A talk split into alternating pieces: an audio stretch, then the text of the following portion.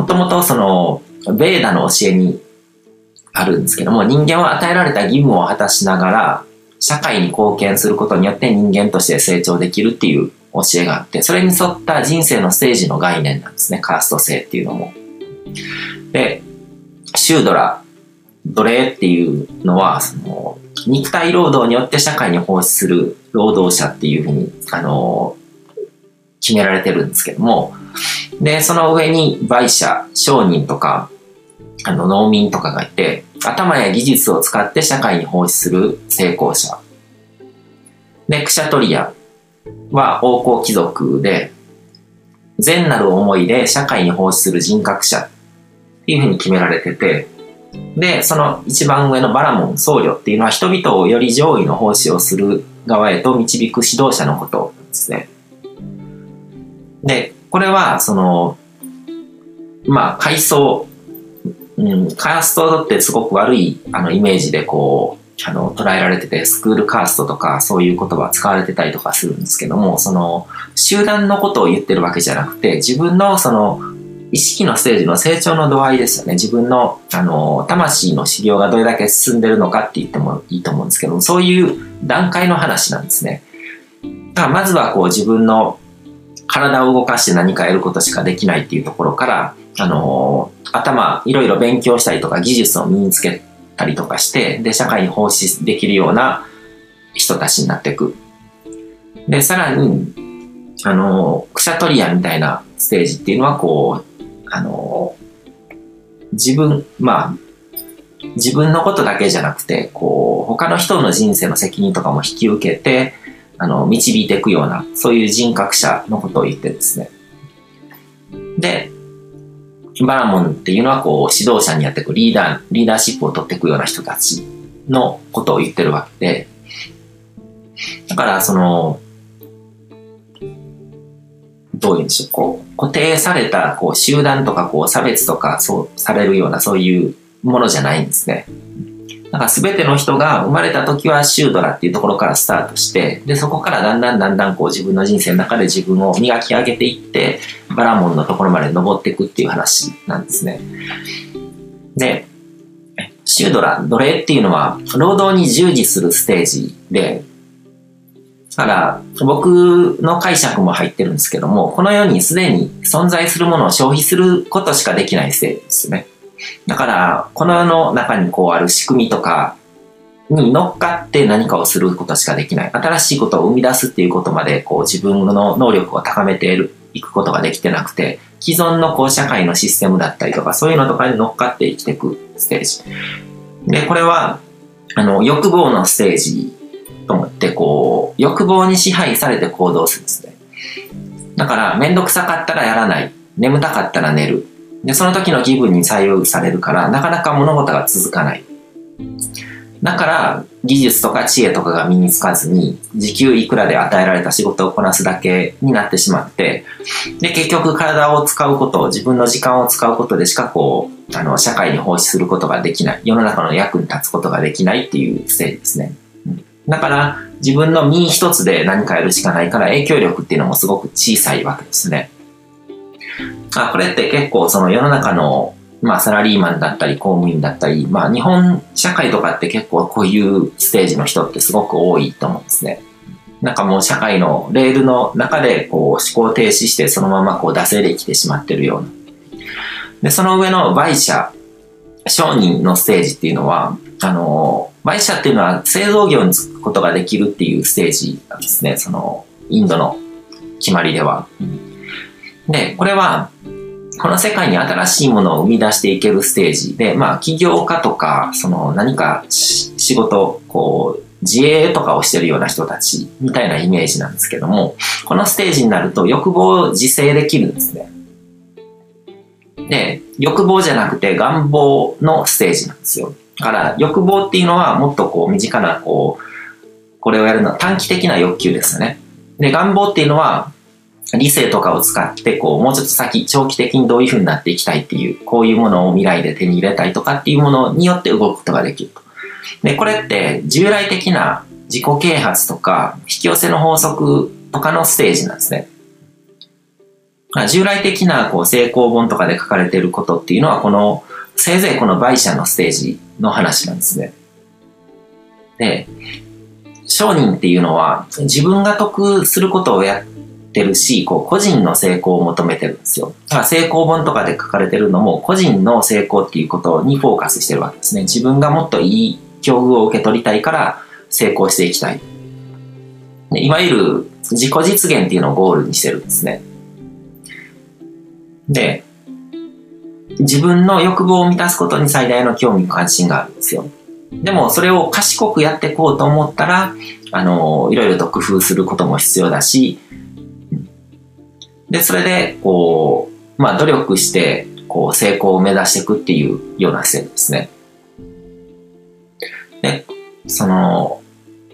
自分の成功とかにすごく興味関心があって、その願望を満たしたいと思うから、だからそのために勉強もするし、努力もするし、スキルも身につけていく。でも自分のためなんですね、すべて。で、こうして個人的な成功の段階を求める中で、高度な技術とか知恵によって社会に奉仕していくのが売者ですね。で、ここまでは、あのー、7つの習慣でいうところの私的成功までの段階だったんですね。7つの習習慣っていうのは最初の3つで個人として成功するということを目指していくもので、で、残りの4つの中の3つで、あの、公的成功、社会的な成功で、こう、相互依存のパラダイムで、だからその知的成功っていうのは自立するっていうなんかですね、自分の身を自分であの責任持って身を立てるっていう。で、そこからあの自立した個人同士でこうあの連携していって相互依存でみんなでこう幸せになっていく。みんなの幸せっていうのが、みんなの満足っていうのが幸せになっていくわけですね。でも、シュードラとか、あの、売者のステージっていうのは、個の満足ですね。自分自身の満足っていうのが幸せっていう段階なんですね。で、クシャトリアっていうのは役人のことなんですが、王侯貴族だけども、要は役人なんですね。役人っていうのはそもそもの言葉の成り立ちとして、人の役に立つことをする人なんですね。人に役、人の役に立つことに幸せを感じるっていうステージまで行くと、このクシャトリアっていうステージになるわけですね。それは、あの、まあ、欲望のステージ、願望のステージときて、ここは貢献のステージですね。社会貢献をするとか、世の中の人の役に立ちたいっていう欲求。だから起業家たちの中でも、その、自分がお金持ちになりたいとか成功したいっていう動機で起業する人とかじゃなくて、世の中にこういう変化を起こしたい。世の中にこういう人を増やしたい、こういう人たちを減らしたい、こういう不幸な人たちを減らしたいみたいな、そういう意識で起業するような人たち。お金を、あのー、稼ぐよりも、その仕事自体に価値を感じてるっていう段階ですね。だから起業家じゃなくても、何かサラリーマンとかやってる人とかであっても、自分の境遇とかじゃなくて、仕事自体にすごくやりがいを感じてて、で、それは自分が面白いからやりがいを感じてるわけじゃなくて、この仕事に関わってると世の中のこういう役に立ってるなっていうことを実感しながら生きてるっていう、そういうステージの人ですね。だからそういうステージの人だって、まあ考えてみたらわかると思うんですけど、あんまりこう自己啓発本とか、あの、成功本っていうのに、こう、興味があんまりないんですね。引き寄せの法則とかにも多分あんまり反応しないと思うんですよ。あの、個人の成功を求めてるわけじゃなくて、世の中にどれだけこう役に立ててるっていう、こう、実感がないと幸せになれないそういうステージの人たちなんで。で、その個人的な損得とか好き嫌いを超えて、世のため人のために生きられるような人たち、それがクシャトリアですね。だから役人っていう言葉のそもそもの意味っていうのはそういう意味なんですよ。だから結構言葉が歪,、ま、歪められてこう、今の時代でこう伝わってるっていう認識されてるものなんですけども、で単なる欲望を満たす自己実現じゃなくて、自分の生きがいは何だろうとか、こう生きる目的とか意味は何だろうとか、人生とは何なのかとか、どう生きるかっていうことをこう問い始めて、で最高の生き方を目指していく、自分なりの最高の生き方を目指していくっていう段階ですね。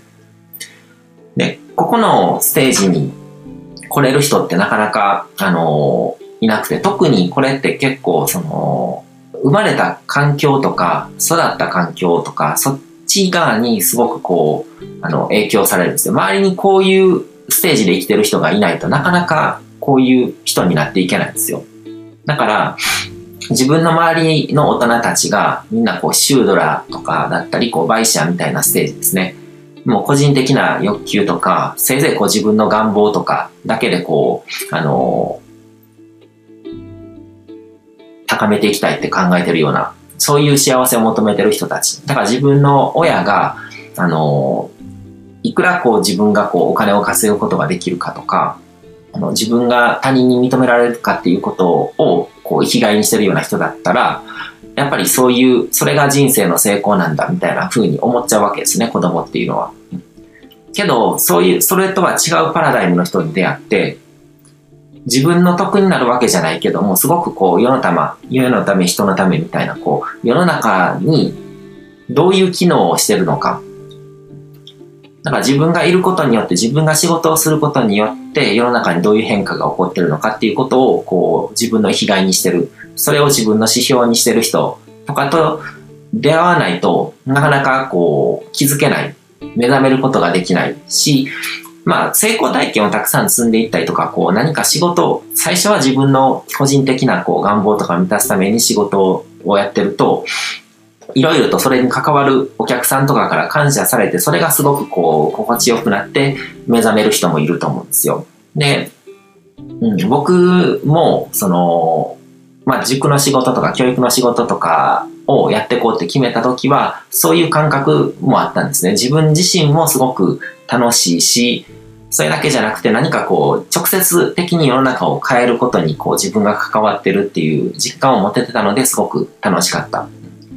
まあまだその会社員してた頃とかっていうのはまだまだこう、そうは言ってもなんかもっと自分はもっともっとあの幸せになりたい。このよ、あの、幸せ、満足っていうのをこう求めてる段階ではあったと思うんですけども、けどその、クシャトリアっていうステージまで行くと、そうやってこう、みんなの満足とか幸せっていうのが自分の幸せとイコールになってくるっていうことが起こってくるわけですね。で、最終的に、バナモン、司祭っていうステージっていうのは、天命を知った人たちのステージですね。まあ、天命っていう言葉もなんかちょっとこう、オカルトなオカルトというかなんかこう、ふわっとしたあの言葉の印象だったりとかするので、あの、あんまり積極的に使いたい言葉ではないんですけども、なんかこう自分の命の使い方を知ってるってことなんですね。命の使い方って書いて使命って書きますよね。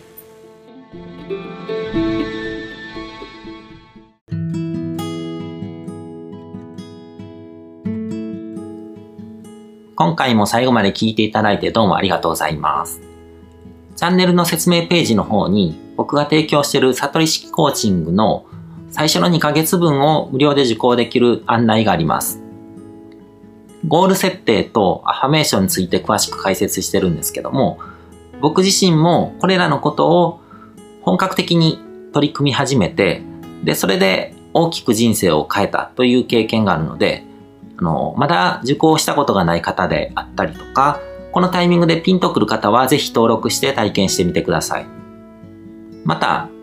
僕がどんな人間なのかを簡単に知ってもらえる2分ほどで読める会員プロフィールのリンクも貼ってます。僕自身がインターネットを通じた出会いによって自分の人生を大きく変えたので、この出会いがあなたの人生を変える良いものになることを願ってます。では、また次の放送でお会いしましょう。